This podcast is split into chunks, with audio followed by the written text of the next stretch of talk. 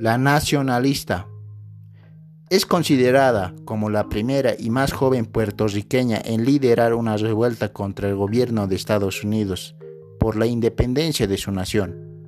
Blanca Canales Torresola nació el 27 de febrero de 1906 en Jayuya, pueblo montañoso de Puerto Rico.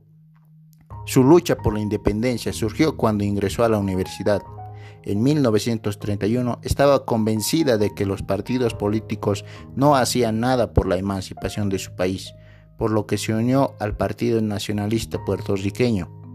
El 30 de octubre de 1950, Canales y un grupo de nacionalistas entraron a Jayuya ondeando banderas puertorriqueñas que habían sido prohibidas desde 1898 hasta 1952 para allanar estaciones policiales y estaciones telefónicas.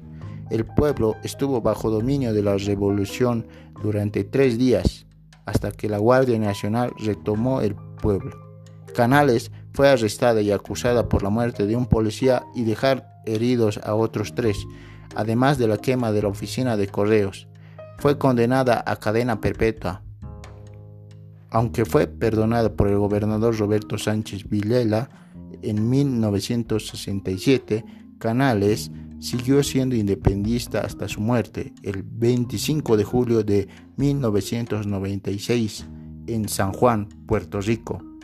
Escuchaste el podcast Converso.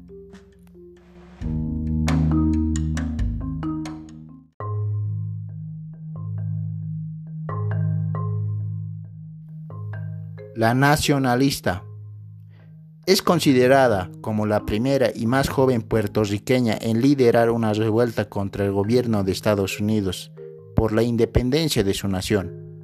Blanca Canales Torresola nació el 27 de febrero de 1906 en Jayuya, pueblo montañoso de Puerto Rico. Su lucha por la independencia surgió cuando ingresó a la universidad en 1931 estaba convencida de que los partidos políticos no hacían nada por la emancipación de su país, por lo que se unió al Partido Nacionalista Puertorriqueño. El 30 de octubre de 1950, Canales y un grupo de nacionalistas entraron a Jayuya ondeando banderas puertorriqueñas que habían sido prohibidas desde 1898 hasta 1952 para allanar estaciones policiales y estaciones telefónicas. El pueblo estuvo bajo dominio de la revolución durante tres días, hasta que la Guardia Nacional retomó el pueblo. Canales fue arrestada y acusada por la muerte de un policía y dejar heridos a otros tres, además de la quema de la oficina de correos. Fue condenada a cadena perpetua aunque fue perdonada por el gobernador Roberto Sánchez Vilela en 1967, Canales siguió siendo independista hasta su muerte el 25 de julio de 1996 en San Juan, Puerto Rico. Escuchaste el podcast Converso.